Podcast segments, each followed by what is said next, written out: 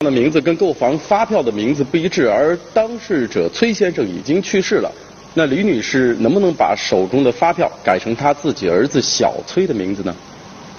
观众朋友们，李女士因为家庭变故的问题，这两年也是一直在为房产证办理的事情发愁。那么现在问题走到最关键的地方了，就是这个税票上的名称无法更改，这让她非常的头疼。那么到底为什么迟迟不能名字呢？我们现在来也是来到了中牟县地税局，和李女士一起去问一下相关的工作人员，遇到这样的情况到底该怎么办？在中牟县地税局，记者见到了征管和科技发展科的张科长。张科长在了解了情况后表示，这个发票要进行更改，确实有些难度。因为一一年的时候，它是需要税务机关进行审批，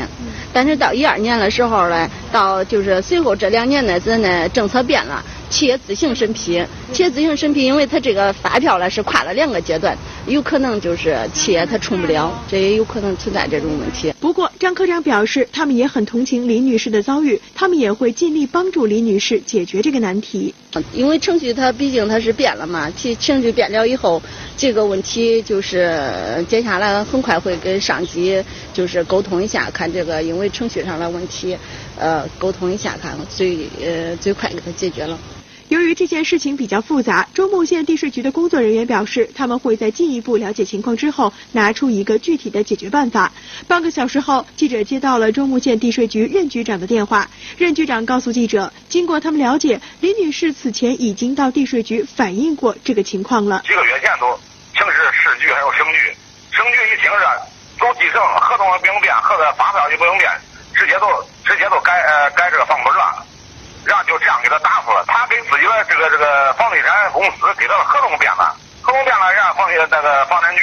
说，那你这个走不成继承。那么，既然李女士已经把商品房买卖合同上面的名字给变更了，在这种情况下，发票上面的名字能不能改过来呢？你最快速度不能啊，给给他咱这麻烦麻烦，把他原来的发票作废，走退税，重新给他开个发票，让让房地产给他重新开发票。那么，遇到这种购房办证的过程中，当事人突然去世，房屋又无法直接落到亲属名下的情况，当事人究竟该怎么处理呢？像这种情况，最好的方法就是办理继承手续。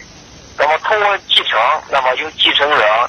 这个取取得这个被继承人的这个剩下的财产。在司法实践中呢，一个就是通过公证，